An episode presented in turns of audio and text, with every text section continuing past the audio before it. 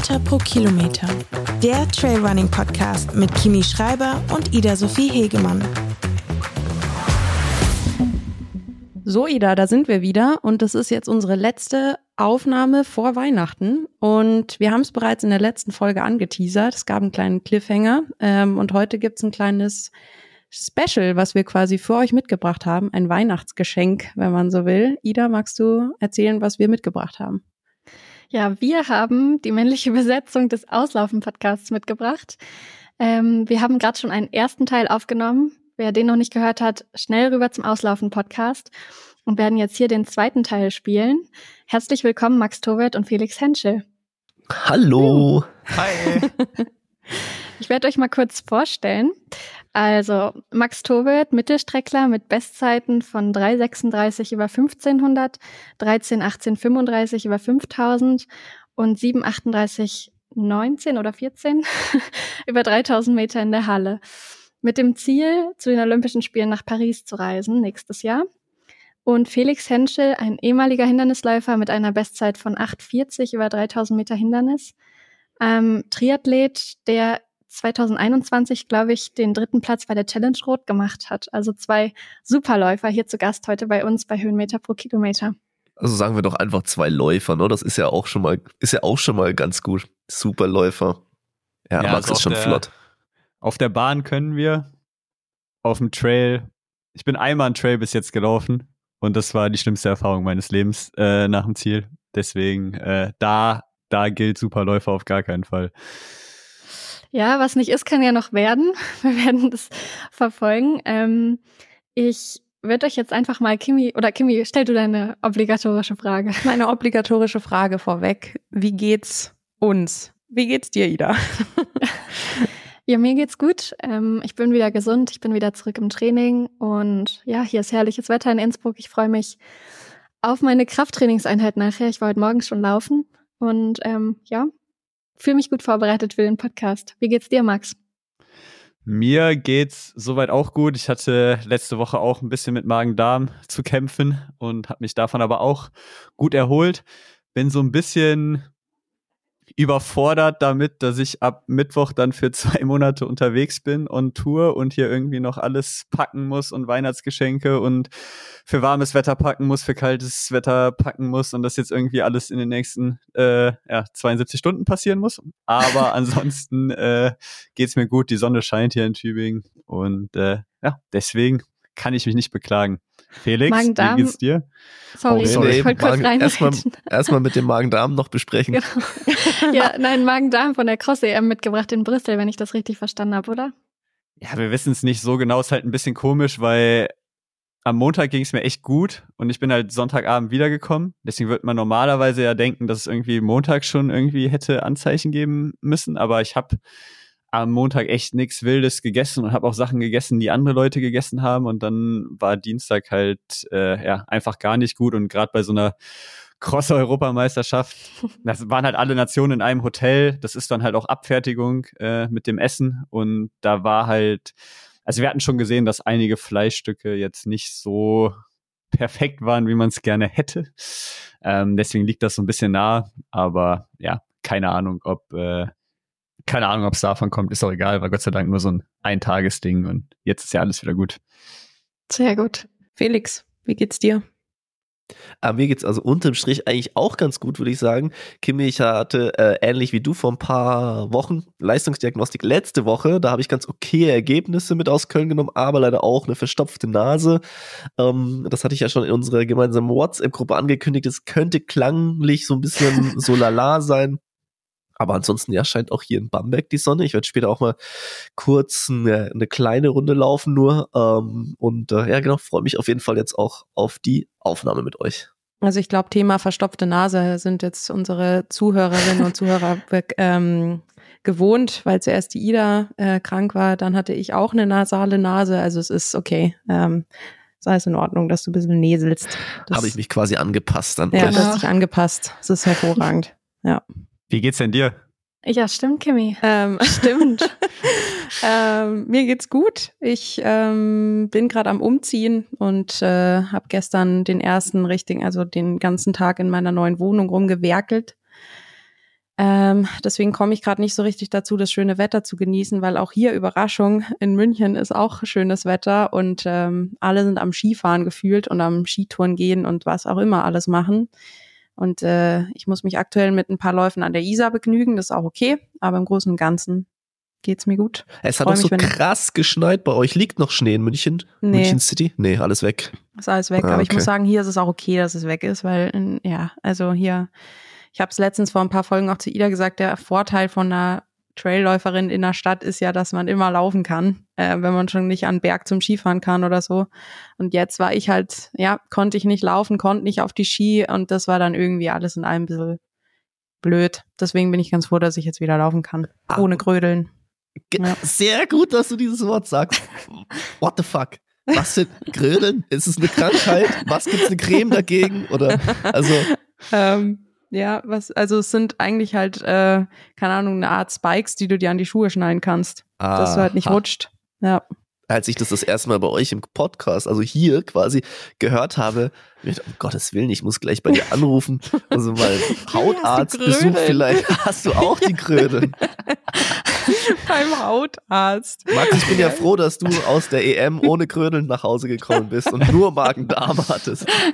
Ja, das war, das war kein Problem.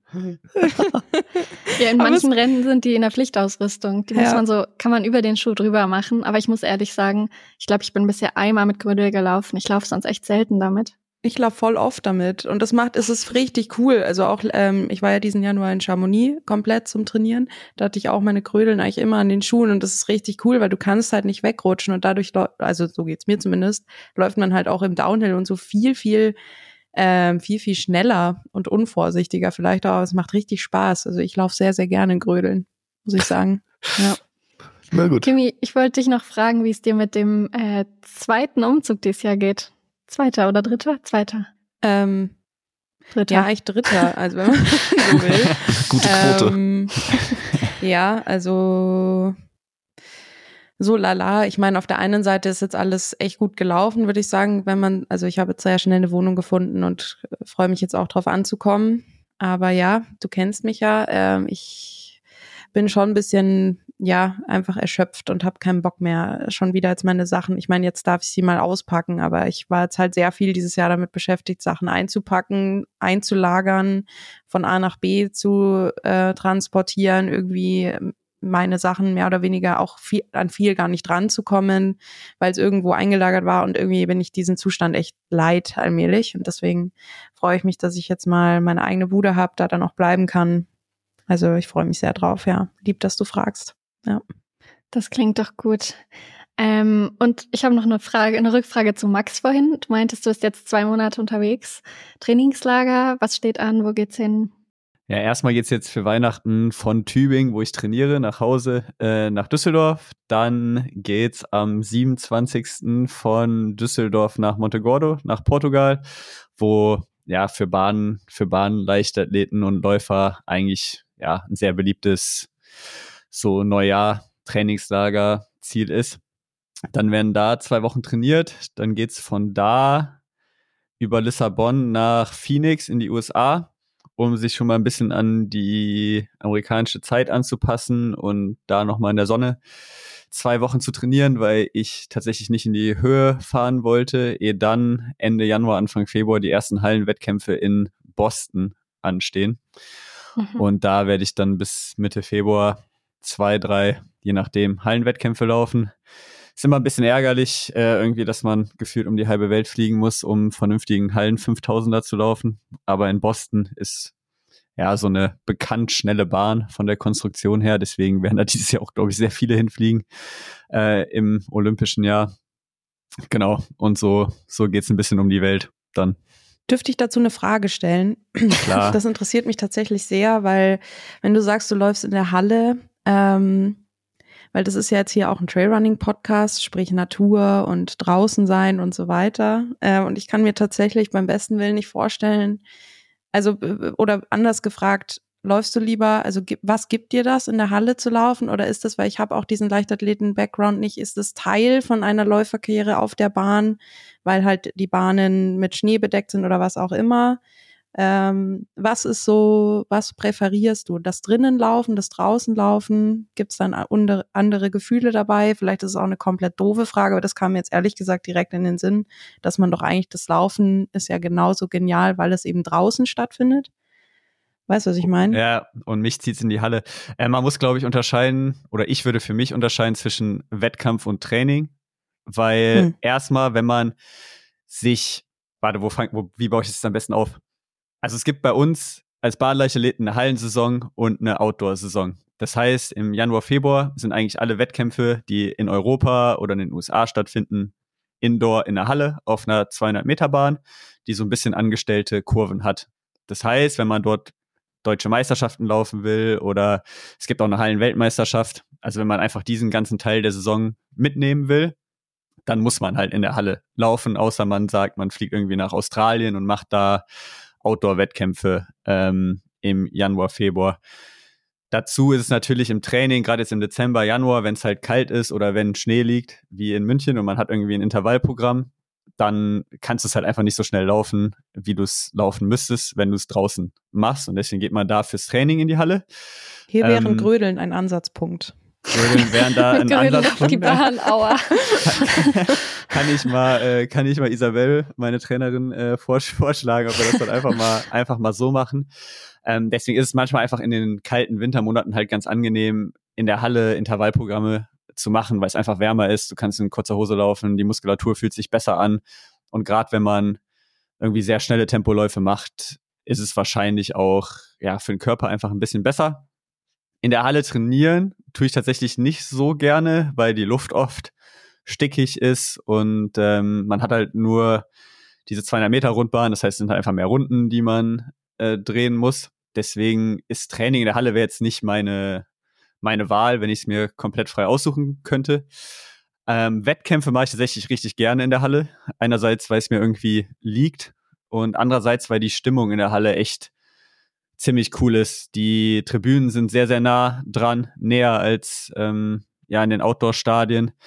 Und kann man sich jetzt vorstellen, wenn man in so eine enge Halle irgendwie 2000, 3000 Leute ähm, reintut, dann ist es echt immer ein sehr, sehr cooles Gefühl.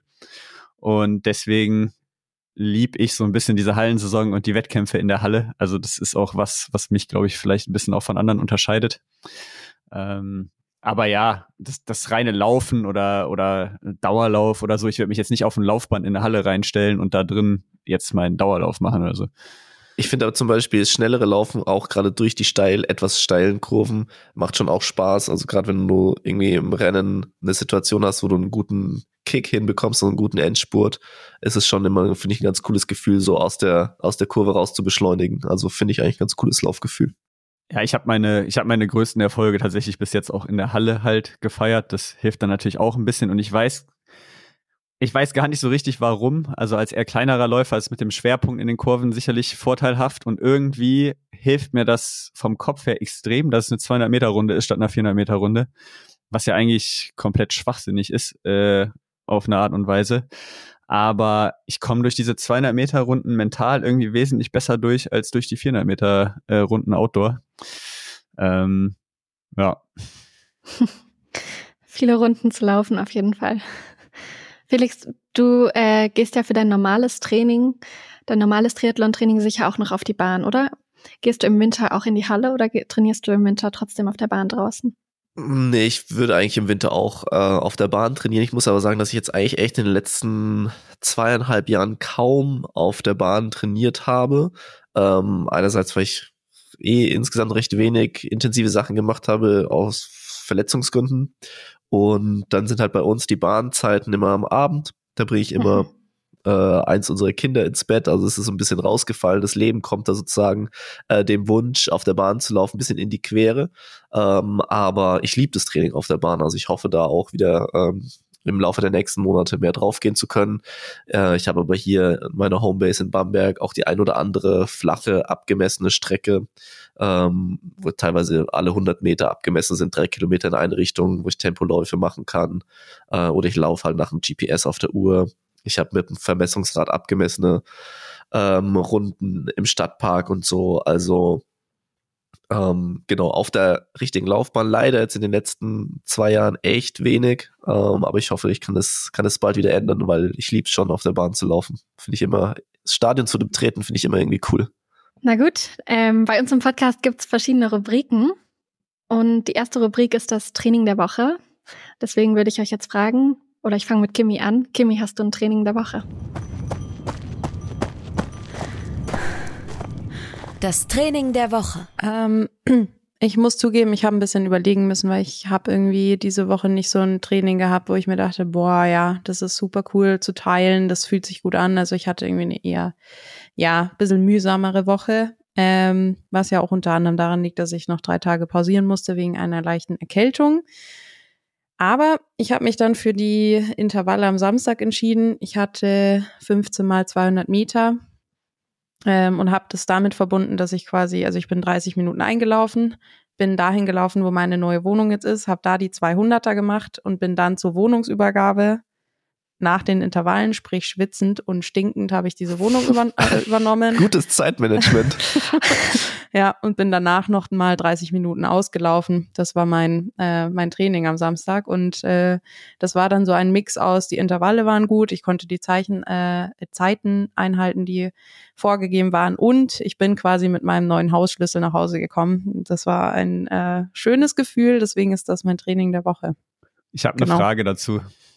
Waren ja. es dann flache 200er? Und ja. was war die Pause bei den 200ern?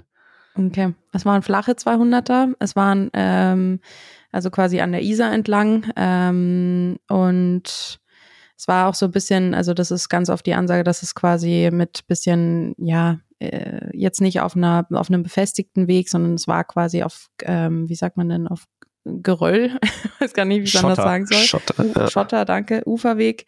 Ähm, und äh, Pause war eine Minute Traben.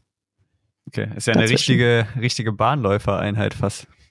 Ja, vielleicht ein bisschen was vom Felix mitgenommen da. Aber ähm, genau, nee, das war mein Training der Woche. Und äh, abends war dann noch eine Stunde locker ähm, Beine ausschütteln sozusagen.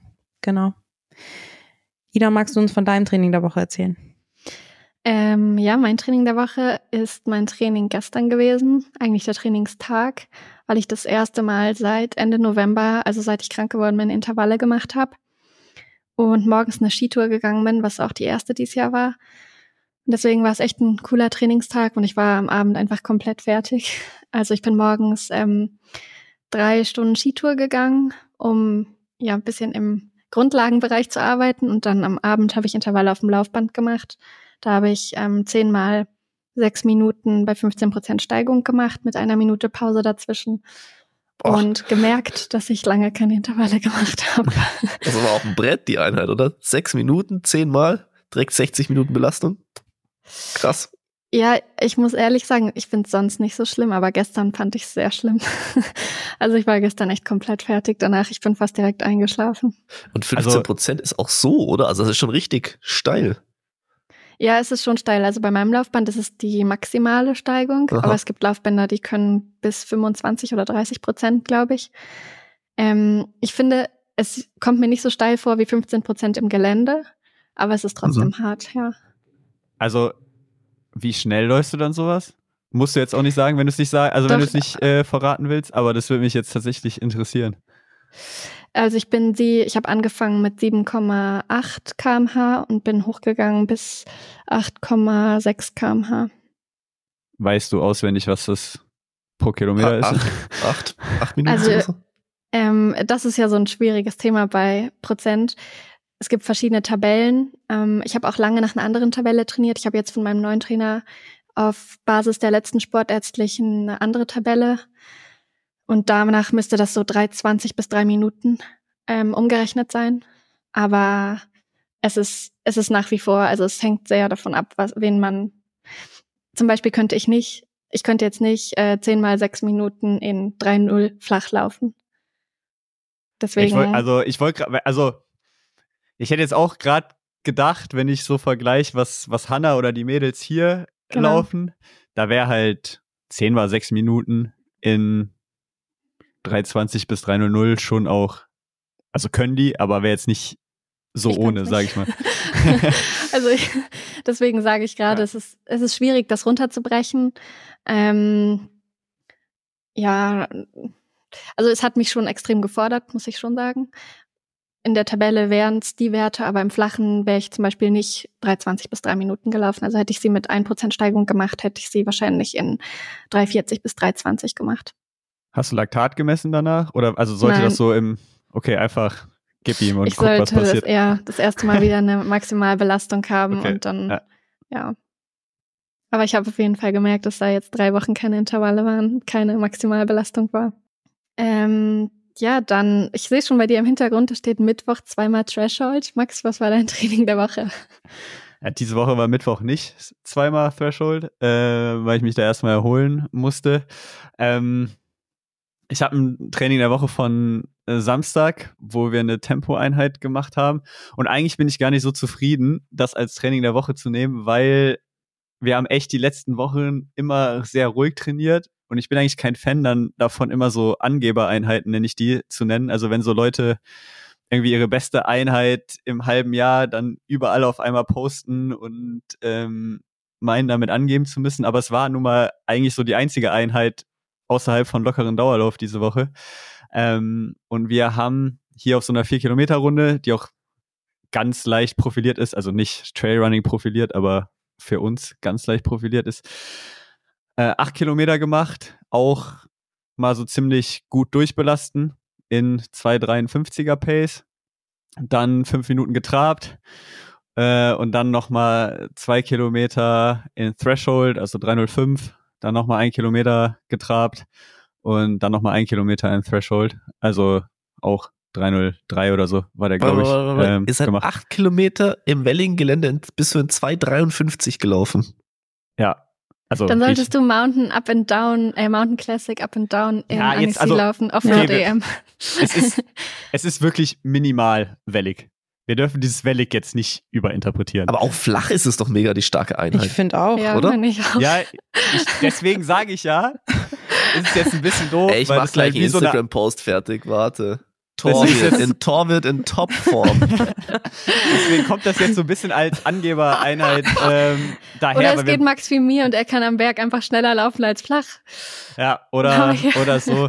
Nee, man muss dazu vielleicht sagen, wir haben jetzt die ganze Zeit wirklich Schwelle gemacht, Threshold gemacht und dann waren jetzt halt diese beiden Crossrennen da und ich hatte in beiden Crossrennen, also deutsche Meisterschaften und die Cross-Europameisterschaft, die ich laufen durfte, nicht das Gefühl, dass ich mich wirklich hundertprozentig ausbelasten konnte, weil die Strecken halt so extrem matschig und unrund waren. Und deswegen wollten wir jetzt noch einmal vor Weihnachten quasi so wie ein 10-Kilometer-Lauf als Test, den wir normalerweise sonst irgendwie immer im November, Dezember machen, das quasi in eine Einheit einbauen, weil ich jetzt keine Lust hatte, noch irgendwo für einen 10-Kilometer-Lauf hinzufahren und da wirklich ein Race zu machen. Deswegen war das jetzt so ein Durchputzer, der auch sehr gut funktioniert hat. Ich bin auch sehr, sehr happy damit. Und äh, jetzt geht's erstmal nochmal zwei Wochen wieder ein bisschen ruhiger und es kommen so V2 Max Bahnprogramme. Ähm, aber ja, ich hatte eine ganz gute Einheit der Woche. Es Alter. klingt sehr, sehr hart, ja. Aber kannst du 10 Kilometer sieben oder 8 Kilometer sieben, Sek sieben Sekunden unter der Schwelle, also schneller als Schwelle laufen? Das ist ja auch krass. Ja, oder meine Schwelle ist halt jetzt besser. Oder du hast Okay, halt keine ja, ja, ja. 3-0er Schwelle. Ja, weil du gerade gesagt hast, ihr seid an Threshold 305, 3-0 gesch- gelaufen. Aber vielleicht hast du auch eher eine 255er Schwelle. Ja, es ging, Isabel macht das, also Isabel Baumann, meine Trainerin, macht das eigentlich ganz gerne, manchmal sowas Schnelles zu machen und dann wieder zurück zur Schwelle oder leicht langsamer als Schwelle vielleicht sogar zu gehen, damit du quasi mit der Ermüdung, die du halt aufgebaut hast, trotzdem lernst, dann noch dieses Schwellentempo zu laufen. Hm. Interessiert so, solche Sachen eigentlich eure ZuhörerInnen jetzt oder langweilen die sich zu Tode und denken sie, Alter, was laberst du mit deinen blöden, flachen Zeiten?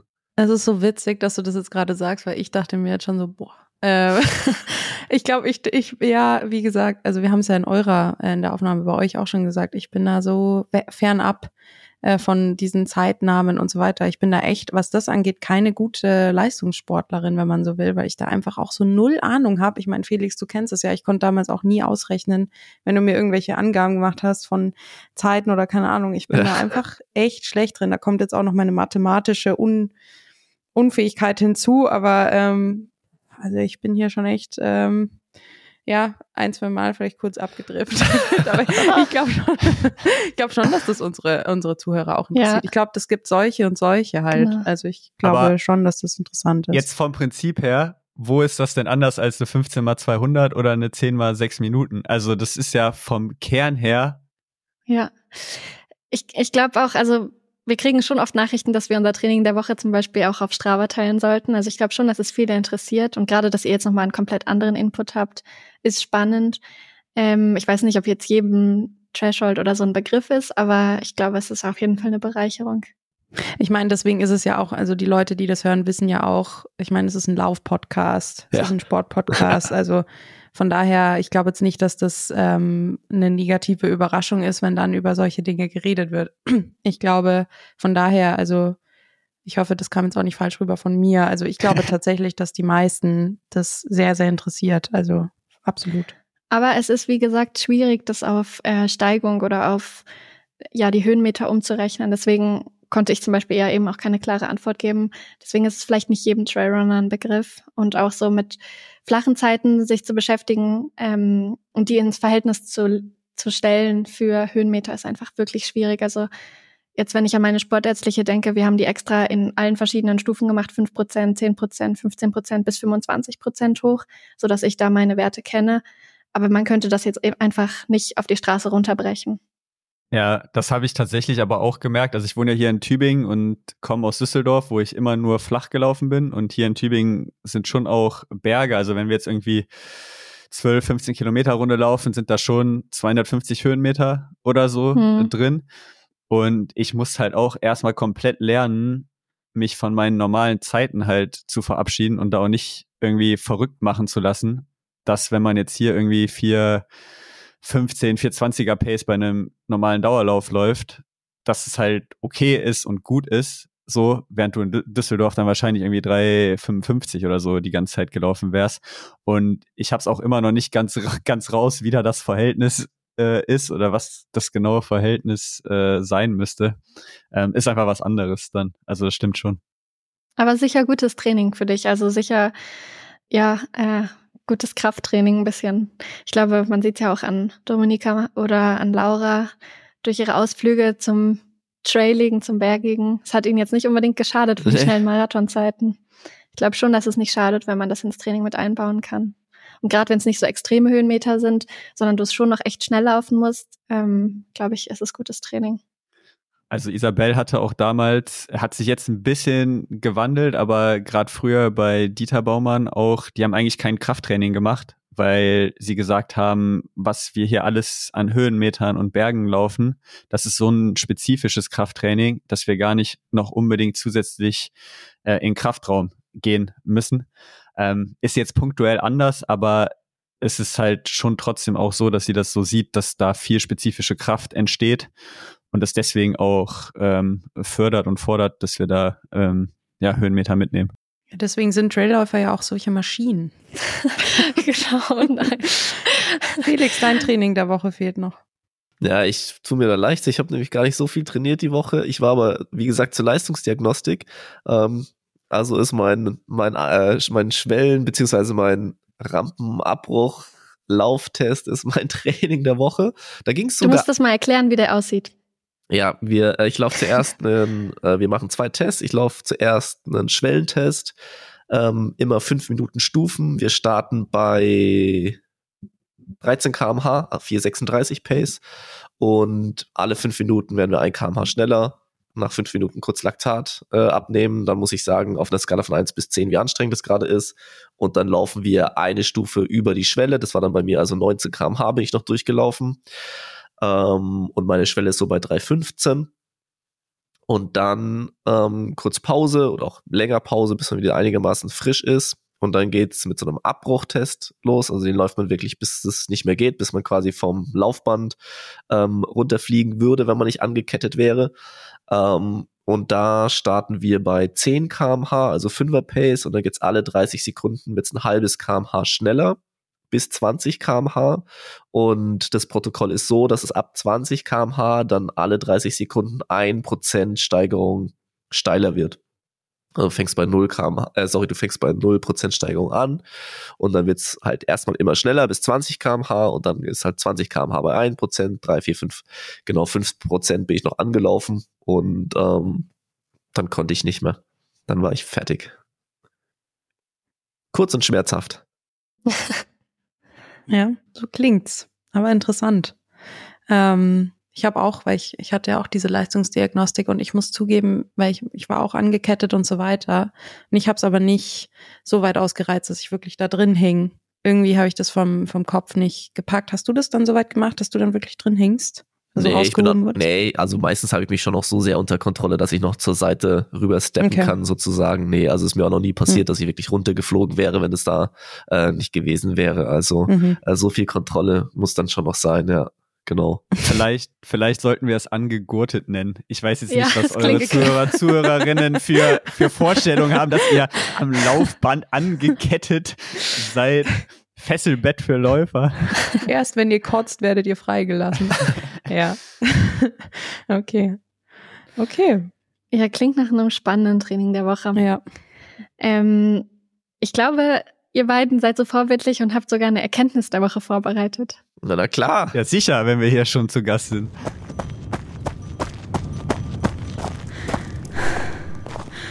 Die Erkenntnis der Woche. Wer möchte denn seine zuerst präsentieren? Felix. Okay, gerne. ähm, meine Erkenntnis der Woche, die hat mich ganz schön kalt erwischt. Prinzipiell ist es ja schon gut, wenn man seine Sportklamotten ab und zu mal an der frischen Luft raushängt. Ne? Ich, ich ziehe meine, muss ich auch, auch kurzer Disclaimer, ich wasche nicht jedes, jedes Sportteil direkt nach einer Trainingseinheit. Ich verwende die öfter und dann, wenn ich sage, okay, reicht, oder mein Umfeld mir sagt, wasch mal, dann mache ich das so. Aber zwischenzeitlich hänge ich die Sache einmal raus. Was man nicht tun sollte, seine einzige wirklich warme Fahrradhose auf dem Balkon hängen, dann zu vergessen, dass sie da hängt und erst fünf Minuten bevor man losfahren möchte, sie wieder reinzuholen. Die konnte ich dann nämlich nicht anhaben. Ich habe in der ganzen Bude habe ich diese blöde, ultrawarme Deep Winter Fahrradbib gesucht. Ja, und dann habe ich sie halt auf dem Balkon gefunden. Dann war mir klar, okay, also die hat jetzt irgendwie wahrscheinlich null Grad oder ist nur noch so leicht steif, weil angefroren die kann ich nicht tragen. Und das ist also wirklich meine Erkenntnis der Woche. Lieber dann öfter mal waschen, aber auf gar keinen Fall die Trainingsklamotten im Winter zu lange draußen hängen lassen, weil es kann dann einfach auch irgendwann zu spät sein. Die Hose ist nämlich nicht mehr zeitig warm geworden und anziehen. Nee, wollte ich dann auch nicht mehr. Musste ich ja, ich wollte gerade sagen, mit einer Radhose würde mir das nicht passieren. Ich fahre kein Rad im Winter draußen. Aber von Laufschuhen kenne ich das schon. Ist auch doof, ne? So eiskalte Laufschuhe dann da reinzuschlüpfen, so, oh nee, ey, muss nicht Mir sein. ist es letztens mit einem äh, mit einem Sport BH passiert. Das war auch sehr Mm. unangenehm, muss ich sagen. Mhm. Ja, also doch. Aber es ist keine Möglichkeit dann zu sagen, du fährst zehn Minuten später los und legst die oder hängst die Hose noch kurz an die Heizung oder so. Ist das keine Option? Nee, meine Tage sind wirklich so getaktet, dass ich manchmal zehn Minuten Mhm. reicht schon, um dass, dass eine Welle an äh, Stricken Einen sozusagen, Rattenschwanz einen mit sich Rattenschwanz mit sich zieht. Okay. Nee, keine Das Chance. musst du wahrscheinlich zwei Kinder hinten mitziehen ja, genau, ja. beim Radfahren. Und dann, dann ziehe ich lieber die kalte Hose an. Ja, okay. Ich habe da, ein- ich hab da ein Lifehack für dich, Felix. Einfach keinen Balkon haben und im zweiten Stock wohnen. Dann äh, kann sowas einfach nicht passieren. Okay, ja, merke ich mir. Ich mauere die Tür zu. Max, was ist deine Erkenntnis der Woche? Meine Erkenntnis der Woche hat mit Weihnachtsmärkten zu tun, weil hier übers Wochenende in Tübingen Weihnachtsmarkt war. Und der Tübinger Weihnachtsmarkt ist immer nur Freitag bis Sonntag und ist auch nur so kurz, weil er von Vereinen und Gruppen quasi gestaltet wird. Also die Vereine hier, die Gruppierungen haben alle ihre eigenen Stände und verkaufen da halt. Und wir hatten auch mit der LAV Tübingen ähm, wieder einen Stand, haben Waffeln, Glühwein, Punsch ähm, verkauft und ich fand es einfach irgendwie wieder richtig schön, dieses Vereinsgefühl äh, zu haben. Also mit äh, Vereinskolleginnen da am Stand zu stehen, zu verkaufen, mit anderen Leuten zu interagieren, irgendwie was Gutes für die Abteilung zu tun, da Geld einzunehmen. Und wir hatten einfach halt richtig viel Spaß und alle haben sich gegenseitig unterstützt, auch beim Aufbau, beim Abbau. Und das hat mir nochmal wieder irgendwie gezeigt, wie, wie schön ich dieses Vereinsding äh, finde. Und das hat mich dann direkt eigentlich zu einer Frage geführt, die ich euch mal stellen wollte, weil im Traillauf, korrigiert mich, ist ja dieses, gibt's da sowas wie Vereinsleben? Ihr trainiert ja viel alleine, wenn ich es jetzt irgendwie so richtig mitbekommen habe, oder wird, Mhm. also habt ihr dieses Vereinsgefühl? Das ist eine gute Frage, weil das auch gerade vor der WM ein sehr kritisches Thema war, weil natürlich brauchte man für die DLV-Nominierung einen Verein. Ähm, ich bin immer noch in der LG Göttingen, aber das war bei ganz vielen anderen ein Problem, dass sie rechtzeitig in einen Verein eintreten, um nominiert werden zu können.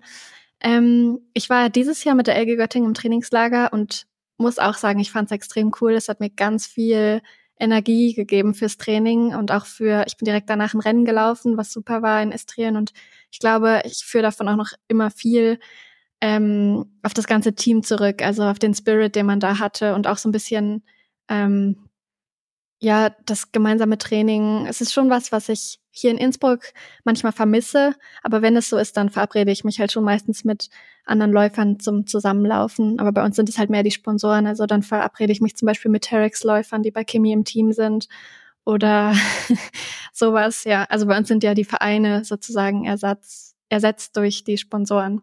So wie du ja bei New Balance bist, Max, wäre es so, als würdest du immer mit deinem New Balance Team ähm, zu den Wettkämpfen zusammenreisen oder dich mit denen unterm Jahr treffen. Ja, ich finde halt, also verstehe ich, habe ich mir auch schon gedacht, ich finde halt nur das, was ein Verein irgendwie noch so auszeichnet, ist ja, dass man auch irgendwie ehrenamtlich was macht und nicht nur direkt für sich selbst was macht. Und das war irgendwie auch dieses schöne Gefühl da beim, beim Verkaufen. Das ist ja kein Geld, was jetzt direkt an mich geht, sondern an die Nachwuchsathleten oder an irgendeine Infrastruktur der LAV oder wofür auch immer das Geld jetzt genutzt wird. Und ich glaube halt schon, dass man dieses Teamgefühl kriegt man bestimmt mit euren Pro-Teams, so wenn man da zusammen unterwegs ist. Aber das ist ja dann alles in einem professionellen Mhm. Setting, so sage ich mal. Also, Ver versteht man, was ich Ehren- meine, so ein bisschen. Ja, ja, total. Das Ehrenamtliche fällt auf jeden Fall weg und ähm, auch das, dass man zum Beispiel, keine Ahnung, Kindertraining gibt oder äh, eine jüngere Gruppe zum Wettkampf begleitet oder eine jüngere Staffel, das fällt auf jeden Fall weg. Ähm, das ist was, was wir so nicht haben. Was aber halt auch wegfällt, ist einfach die elendige deutsche Vereinsmeierei, die zum Beispiel mir einfach die Freude am Vereinsleben komplett genommen hat, weil da einfach solche Leute, Menschen, Männer äh, an ihren Machtposten festhalten, das wirklich gar keine Freude bereitet. Also ich muss eh sagen, ähm, ich, also ich meine, ich bin ja in diesem Terex-Team drin und ich liebe das auch, aber ich, ich vermisse tatsächlich gar nicht so dieses ähm, Gruppengefühl oder Vereinsgefühl, wenn ich jetzt hier daheim bin oder beim Training oder so, weil ich tatsächlich am liebsten allein trainiere. Manchmal wäre es ganz cool, jemanden zu haben, der einen ziehen kann, wie das damals in Bamberg halt manchmal war, dass halt, weiß ich nicht, du Felix oder weiß ich nicht, die Hanna oder wer auch immer bei uns da im Team war, dass man da zumindest zusammen Intervalle gelaufen ist, weil dann man da natürlich ja anders zieht, glaube ich, als wenn man alleine läuft. Aber ich, boah, ich, ich finde es eigentlich so, wie es ist, genau perfekt bei uns zumindest, ähm, dass man halt bei Wettkämpfen oder im Trainingslager zusammen ist und als Team dort ist und das zusammen erlebt, aber dann im, im, im Alltag auch einfach allein trainiert. Das ist für mich eigentlich eine ganz gute Kombi so. Ja. Aber ja. Es schließt sich ja auch nicht aus. Also man kann ja beides haben. Ich, ich glaube, also zum Beispiel ein Philemon Abraham, der ist ja immer noch in einem Verein, wo Mhm. er auch trainiert, ist trotzdem in einem Pro-Team und beim Trailrunning halt läuft er für das Team. Ähm, aber ich verstehe trotzdem, was Max meint. Also ich bin immer noch in der WhatsApp-Gruppe zum Beispiel von der LG Göttingen und wenn es da Wochenends um die Crosslauf-Serie geht, um Kuchenbacken, um Helfen bei der U23 DM und so, da denke ich mir schon oft, ja, wäre schon cool, wenn ich jetzt zu Hause wäre und mithelfen könnte, Also ich muss mit auch sagen, auch, auch trainingstechnisch finde ich faszinierend, dass es bei Kimi so dieses Gefühl ist, weil ich, klar, ich habe auch Dauerläufe, wo ich mal irgendwie sage, so ist jetzt mal schön alleine zu laufen. Aber für mich zum Beispiel wäre das halt gar nichts. Also wenn ich hier einen Monat lang fast alles alleine trainieren müsste, dann würde ich aufhören mit dem Sport. Also das würde für mich zum Beispiel gar nicht in, in Frage kommen.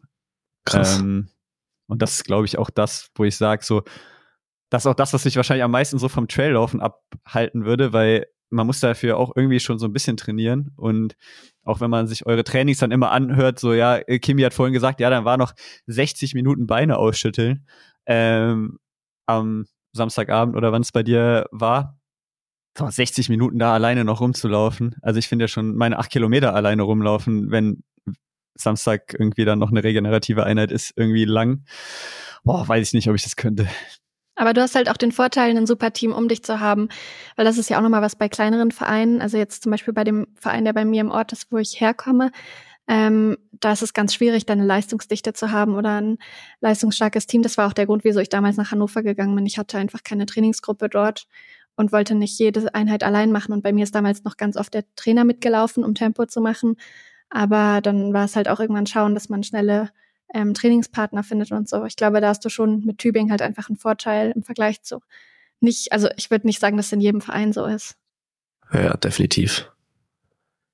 Mich hat's ehrlich gesagt, ähm, als der Max das gesagt hat mit dem Weihnachtsmarkt, ist es ja quasi die letzte Folge vor Weihnachten wir haben noch fast gar nicht über Weihnachten gesprochen. Was mir aber im Zusammenhang damit aufgefallen ist, aus Läufer, Läuferin-Sicht, ähm, man kann nicht mehr durch die Stadt laufen hier in Bamberg, weil an jeder zweiten Ecke steht so ein Weihnachtsmarkt Glühwein-Zombie und man weiß nicht, bewegt sich die Person jetzt nach links oder rechts, steht sie da noch eine halbe, dreiviertel Stunde, weil die Menschen einfach immer so schwanken, wie gesagt, in dieser Glühweinwolke stehen.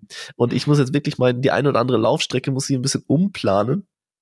Aufgrund von, sagen wir es wie es ist, Besoffenen im Weg. Ähm, aber ansonsten ähm, gibt's äh, gibt's ein habt ihr, seid ihr in Weihnachtsvorfreude oder so? Ich meine, Kimi, du bist zumindest mit deinem Weihnachtspulli, Winterpulli äh, schon, du bringst dir so ein bisschen Stimmung auf, aber ansonsten spüre ich da noch wenig bei euch.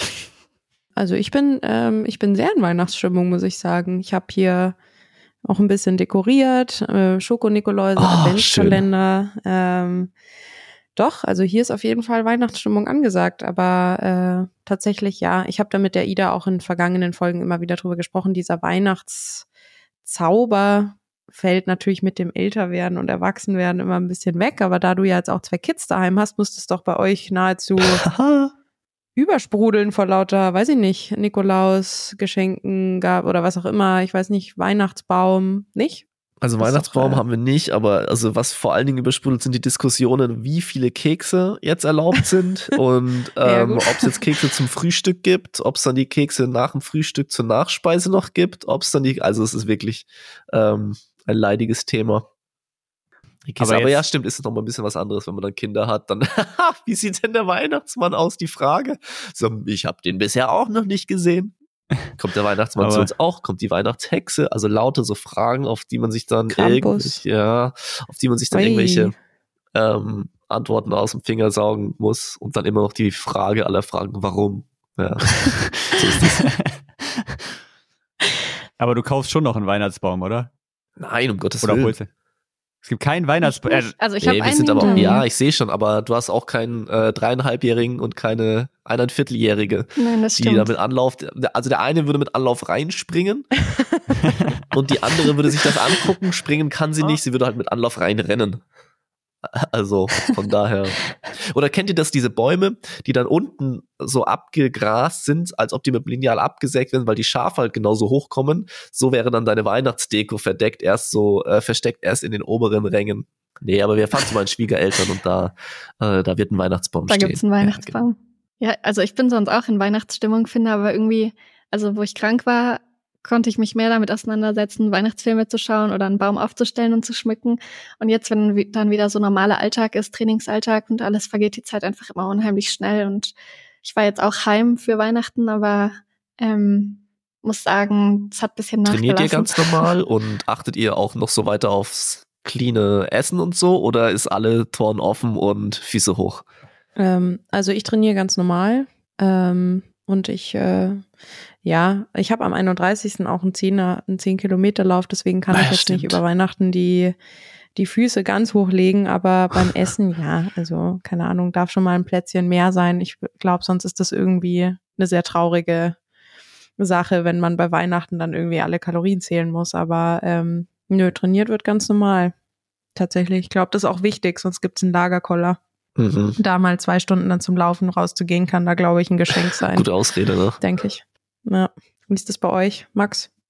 Wer ja, trainiert? bei mir ich hatte eigentlich ruhigere Tage über Weihnachten auf dem Plan. Das hat jetzt irgendwie meine Magen-Darm-Geschichte ein bisschen gecancelt, weil Isabel das jetzt einfach als äh, ruhigere Tage interpretiert hat.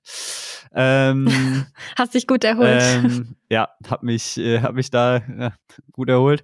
Ich habe aber tatsächlich am 24. immer ähm, mit einem Freund eine Tradition, dass wir auch bei uns bisschen halbe Stunde von Düsseldorf weg in die Natur rausfahren und da einen Longrun immer machen noch am 24. morgens. Ah, nice. Und äh, ja, dann am ersten Weihnachtsfeiertag geht geht die Woche halt ganz normal weiter, so wie sie sonst auch auch gewesen wäre. Und essenstechnisch war bei mir bis jetzt eigentlich immer Oder wirklich Tür.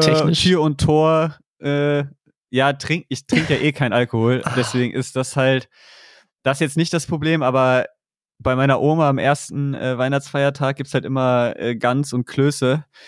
Und eigentlich äh, geht's immer darum, da Rekorde aufzustellen. Und ich habe mir jetzt äh, dieses Jahr ein Limit von vier Klößen äh, auferlegt, um, äh, um, um nicht drüber zu gehen.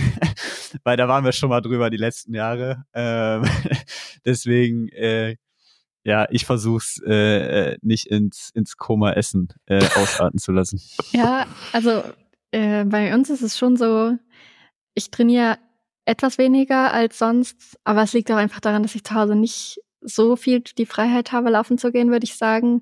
Ähm, dadurch, dass wir einfach viele Geschwister zu Hause sind und immer ein sehr strukturierter Plan existiert für alles, ähm, gibt es die Zeit nicht her, dann zweimal laufen zu gehen oder so. Aber ich versuche schon eine gute Trainingseinheit am Tag zumindest zu machen. Und ich würde auch sagen, dass ich ganz normal mitesse, aber ich trinke eben auch keinen Alkohol. Also es ist jetzt nicht wahnsinnig anders als andere Wochen, aber schon ein bisschen weniger Training. Nicht mal irgendwie ein kleiner Eierlikör oder so? so Ah, ein, Kimi Eierlikör, ich bitte dich. oder Bombardido halt oder wie das heißt. oder Glühwein, nicht? So. Okay. Also Mhm. ich, ich bin ein absoluter Fan von Eierlikör. Und von, äh, wie heißt es, Baileys. Diese ganzen süßen Dinger da. Das finde ich fantastisch. Ich glaube, meine Brüder würden sich freuen, wenn ich mal mittrinke, aber Das nein. ist ja Genuss, kann ja Genuss sein. So ein kleines, so ein kleines Gläschen zum Nippen. Aber gut. Ähm, ich finde, das ist immer ganz wichtig. So zum Genuss dazu. So ein kleines, Na- so ein Betthupferl. So ein So ein kleines. kleiner Negroni. Oh. ja. Genau. Jetzt sind wir hier ganz schön Ja, abgedriftet. Also ihr hattet beide eine gute Erkenntnis der Woche, Ja. finde ich, die wir so mitnehmen. Ähm, und würden zur Community-Frage kommen. Die Community-Frage. Genau, und wir haben ähm, zwei heute, zwei schöne Fragen. Ich würde mal die erste übernehmen. Die kommt von Maike. Und sie fragt uns, was wir von nüchtern laufen halten. Ganz kurz und knapp. Wer möchte beginnen? Ich kann anfangen, ist Quatsch. Mhm. Äh, Was? das ist meine kurze, knappe äh, Antwort. Äh, ich bin da tatsächlich äh, nicht so ein Fan von. Also ich esse wesentlich lieber äh, vorher was. Ich muss aber sagen, gerade als ich meine Masterarbeit geschrieben habe und so, musste ich dann halt ein paar Mal nüchtern laufen, weil es einfach vom Zeitmanagement halt wirklich effizienter ist, wenn du halt aufstehst und halt erstmal laufen gehst und nicht dann erstmal noch eine Stunde verdaust oder so. Und das ging dann schon und war auch okay und dieses Frühmorgenslaufen hat dann auch irgendwo Spaß gemacht, aber wenn ich irgendwo länger als 10, 12 Kilometer laufe, dann kriege ich immer Hunger. Also ich bin, ich bin nicht gut auf, auf nüchternen Magen. Also die anderen hier sind jetzt auch am Sonntag, die waren dann halt noch ein bisschen länger am unserem Glühweinstand am Samstagabend und, und noch in diversen Clubs und wir waren dann trotzdem um 10 Uhr zum, zum Longrun verabredet, sind dann halt da 22 Kilometer nüchtern gelaufen. Das Ja, da war nicht. niemand nüchtern Also, von denen. Keine, ja, in dem Sinne dann, dann nicht, aber äh, nee, also für mich ist es persönlich nix. Ida, was sagst du dazu? Ja, ich bin ein bisschen gespalten. Also ich mache es schon ab und an. Ich bin es vom Internat, vom Frühtraining lange Zeit gewohnt gewesen. Kenne das aber auch, dass dann der Dauerlauf irgendwie ein bisschen später ist oder ein bisschen länger als ursprünglich geplant, weil das Zeitmanagement nicht gepasst hat und man dann übelst hungrig wird. Und ich glaube, es ist auch nicht so gesund. Ähm, mache es aber dennoch ab und an. Und ich muss sagen, bei den ganz langen Rennen, ähm, wenn die um Mitternacht gestartet sind oder so oder am Abend und ich noch Probleme mit dem Magen hatte, ist es meistens so, dass egal wie wenig ich bis dahin aufnehmen konnte oder wie schlecht es mir bis dahin gegangen ist, dass ich morgens dann wirklich voller Energie bin, weil ich es halt gefühlt vom Rhythmus ein bisschen gewohnt bin. Aber das ist auch das einzig Positive, was mir dazu einfällt. Ich muss schon sagen, dass ich glaube, es ist nicht ganz so gesund. Also ich glaube, ähm, manchmal, also es, es gibt ja definitiv positive Effekte, ne, was Fettverbrennung angeht, weil einfach weniger Kohlenhydrate so frei zur Verfügung sind. Ähm, das ist auch ein Grund, warum ich es ab und zu mal mache, aber auch dann echt für kürzere Läufe oder Trainingseinheiten, also in Kilometern, keine Ahnung, acht bis maximal zwölf ähm, oder vielleicht mal bis zu einer, bis zu einer Stunde. Länger mache ich es eigentlich nicht, ähm, weil es ja schon so fürs Immunsystem auch nicht das Allerbeste ist und ich glaube halt für viele ähm, LäuferInnen ist es einfach so, dass es eine Stellschraube ist, so in dem Segment, was man im Training verändern kann, die eigentlich viel später kommt, als überhaupt mal zum Beispiel regelmäßig zu laufen oder mal jeden Tag in der Woche zu laufen. Also so von der Trainingssteuerung, glaube ich, ist nüchtern Training ganz weit hinten, also schon eher so für fortgeschrittene Läufer, LäuferInnen.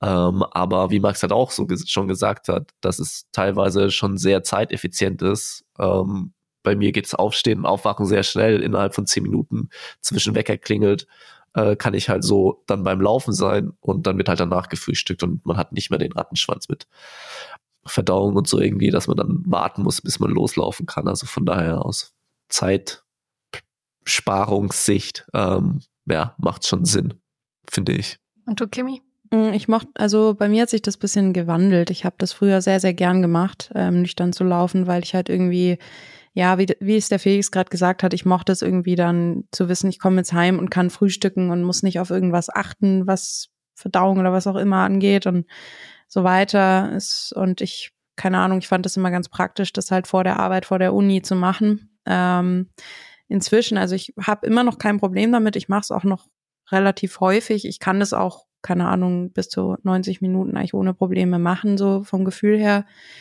Aber also was für mich inzwischen nicht mehr geht, ist ohne Kaffee loszulaufen in der Früh. Also das ist, ähm, keine Ahnung, das geht nicht. Das ist für den Kopf einfach nicht mehr drin. Das mache ich wirklich nur, wenn es explizit äh, gewünscht ist vom Trainer. Dann okay, aber eigentlich inzwischen ist es halt aufstehen, Kaffee trinken und wenn es sein muss, dann loslaufen. Aber also ohne Essen funktioniert gut, ohne Kaffee ist mittlere bis große Katastrophe. Daher, ähm, genau, so ein, eine Mischantwort. Fettverbrennung scheint sogar durch einen Kaffee oder also ein Espresso vorher äh, ein bisschen angeregt zu werden. Also kann den Trainingseffekt ja, sogar noch ein bisschen verbessern. Ja, aber nicht, wenn du halt ein Cappuccino mit Hafermilch trinkst. Dann ist das was anderes. Dann ist aber auch nicht mehr nüchtern. Ja, eben. Deswegen.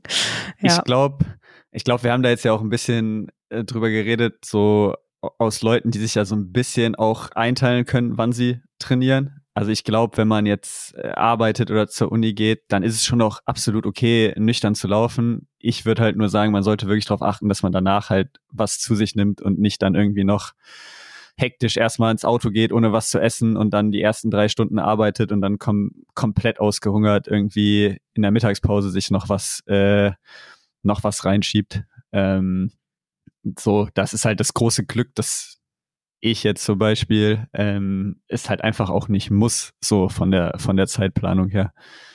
Hm. Ja, das stimmt. Das ist ein guter Punkt. Es gibt Leute, die müssen arbeiten in ihrem Leben. Was? nee. Ja, ähm, die zweite Frage kommt von Marian und Marian fragt, wie sieht euer Wintertraining aus?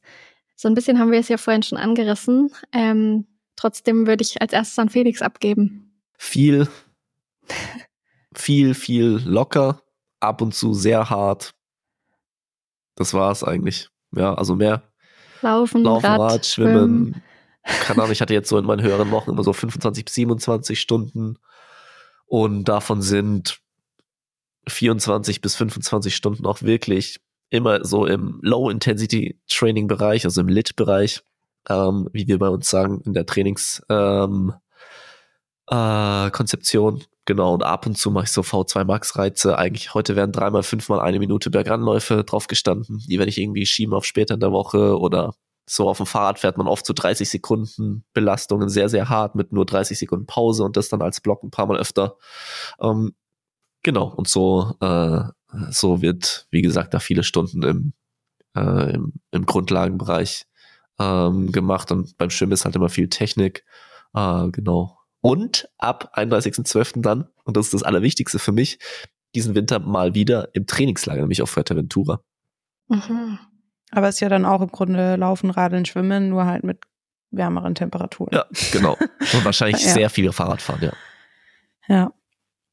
Wie ist das bei dir, Ida? Also ich versuche schon im Winter ein bisschen hier den Schnee in den Bergen zu nutzen und Laufeinheiten durch äh, Skimo, also ähm, Skitouren gehen, zu ersetzen oder durch Skilanglaufen. Ähm, muss aber sagen, dass mir dabei bei mir selbst aufgefallen ist, dass ich so ein bisschen den Trainingszweck manchmal verfehle, weil ich mir währenddessen versuche, die Energie fürs Laufen später zu sparen. Und das ist ja eigentlich genau das, was ich nicht machen sollte. Ähm, das ist eigentlich so mein Wintertraining. Ich laufe halt viel mehr flach, weil eben Schnee in den Bergen ist. Versuche schon ab und an auf die Trails zu gehen, aber die sind halt nicht zu vergleichen mit Sommertrails. Ähm, ja, deswegen würde ich sagen, viel flacheres Training und viel mehr Alternativtraining als im Sommer. Und du? Ähm, ich ähm, ja, ich mache tatsächlich ein bisschen mehr Krafttraining als im Sommer, würde ich sagen. Ähm, und hoffe natürlich auch, dass ich ab und zu auf die Langlaufski oder auf die Tourenski kann. Ähm, jetzt im Moment ist es tatsächlich eigentlich nur Laufen, weil ich halt einfach, das jetzt gerade einfach das, ja, das geht am schnellsten und da ich ja mit Umzug und so weiter gerade einfach irgendwie drumherum zu viel zu tun habe, ist es gerade tatsächlich fast nur Laufen, Fitness, Fit, oh Gott, bisschen Fitnessstudio. Ähm, aber ja, ich versuche schon auch dann im Januar, im Februar alternativ viel auf die Ski zu gehen, dass man mal kurz einfach für den Kopf auch was anderes machen kann nicht immer nur in die Laufschuhe schlüpft. Ja, das ist so mein Wintertraining. Aber von der, von der, vom Umfang, von der Intensität ist es eigentlich gar nicht so ein großer Unterschied zum Sommer, würde ich sagen. Genau. Und Max? Ja, bei mir muss man vielleicht ein bisschen dazu sagen, wann überhaupt erstmal meine Saison ist, so richtig, weil davon hängt es ja auch alles ein bisschen ab. Also klar ist der Fokus auf eine Outdoor-Saison, die dann so ab Mai anfängt und bis vielleicht Anfang September geht.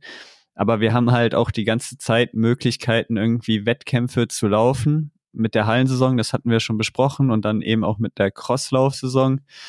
Ähm, Im im Herbst, also im, im November, Anfang Dezember. Deswegen ist es immer ein bisschen schwieriger, wirklich ganz lange nur alternativ zu machen, beziehungsweise ist nicht so unser Ansatz oder mein persönlicher Ansatz.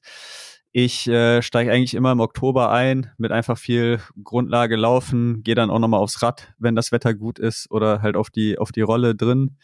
Und dann ab November ist es schon halt viel, viel laufen, wenn der Körper das gerade äh, mitmacht und keine, keine Probleme hat. Aber alles auch, wie, wie Felix äh, es jetzt ja auch ein bisschen beschrieben habt oder ihr, ähm, einfach relativ viel Grundlage und dann halt eben viel Schwelle. Bei dem Thema, wo wir dann eben schon mal, eben schon mal kurz waren und so jetzt ab, ab Mitte Dezember geht's eigentlich los, dass dann diese härteren Tempoläufe oder V2 Max-Reize ähm, da dazukommen. Und dann bin ich aber tatsächlich schon so, dass es ab Januar halt ja wirklich darum geht, in, in Form zu sein und schon auch äh, eine Form auszuprägen. Da ich dann eben Ende Januar, ähm, Mitte Februar schon ja richtig ernsthafte, wichtige Wettkämpfe laufe, weil die tatsächlich auch schon für die Qualifikation Richtung Olympische Spiele oder Sommerwettkämpfe mitzählen. Deswegen ja, muss ich da dann schon, schon voll da sein. Ähm, und ja, gibt aber trotzdem auch viele Läufer, Läuferinnen, die dann auch mal langlaufen gehen, ähm, etc. Wenn ich jetzt noch ein bisschen näher an den Bergen äh, dran wäre, würde ich es sicherlich auch mal ein paar Mal öfter machen. Ähm, also ich müsste es erstmal lernen. Ich kann, kann nur Ski Alpin fahren. Aber ähm, ja, es ist dann schon, schon recht eintönig äh, laufen bei mir. Schönes eintönig. Aber wir lieben ja Laufen, deshalb sind wir ja hier. Ja, bei mir gibt es auch einfach nicht die genau. Möglichkeit. Ne? Also wie Max ja gesagt hat, ich glaube bei Laura Ortenroth in, in der Insta-Story habe ich es gesehen, die ist jetzt in St. Moritz äh, und wird da, glaube ich, viel auch Skilang laufen.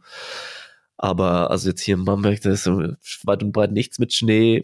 Dann müsste ich auch erst wieder irgendwie ins Auto steigen und dann irgendwo hinfahren. Also von daher, ich habe jetzt gar nicht so die, so die Möglichkeiten. Und wenn ich dann die das Zeit und die, äh, sorry, die Zeit und das Geld investiere, um ins Trainingslager zu fahren, also dann würde ich nicht auf die Idee kommen, in die Berge ins Kalte zu fahren, sondern äh, viel lieber in die Wärme. Ähm, und dann ist es, ähm, ja, dann ist mir das halt irgendwie lieber. Und auch ehrlich gesagt, ich liebe es, diese Zeit im Wintertraining, wo die Wettkämpfe noch relativ weit weg sind, ähm, sich einfach so ein bisschen so abzuschotten, auch in gewissem Sinne von der Außenwelt und so sein Ding durchzuziehen und irgendwie Ja. so da durchzugrinden, würde man vielleicht sagen. Ähm, also ich genieße das eigentlich immer sehr, so, weil jetzt auch an den Wochenenden relativ wenig los ist, keine Wettkampftermine oder so.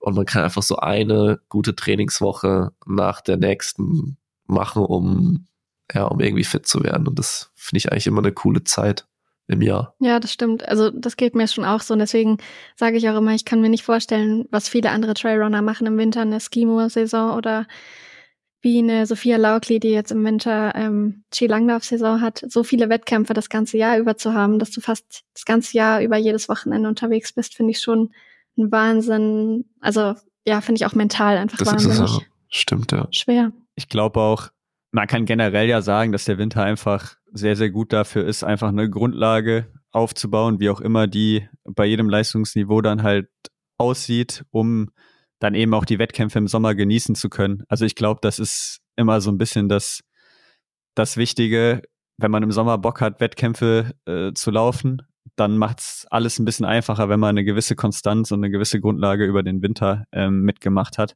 Und wie man die so richtig aufbaut, also außer es geht jetzt wirklich um 100% Leistung rausquetschen, ähm, ist, würde ich behaupten, fast egal. Also wenn du Bock hast, schwimmen zu gehen, dann geh schwimmen. Wenn du Bock hast, Radfahren zu gehen, dann geh halt mal ein bisschen mehr Radfahren. Wenn du Bock hast, langlaufen zu gehen, dann geh langlaufen. Wenn du Bock hast, eine Skitour zu gehen, dann geh halt, geh halt eine Skitour. So, mach halt was, was dich motiviert, durch irgendwie diese eher dunkleren Monate halt äh, durchzukommen und so, dass du halt im April, Mai immer noch Bock hast, dann, dann laufen zu gehen. Das stimmt, sehr gut zusammengefasst. Schönes Schlusswort vielleicht, oder? Was meint ihr? ich schaue nur immer wieder so ein bisschen Ja? auf die Uhr und äh, es wird eine verdammt lange Folge.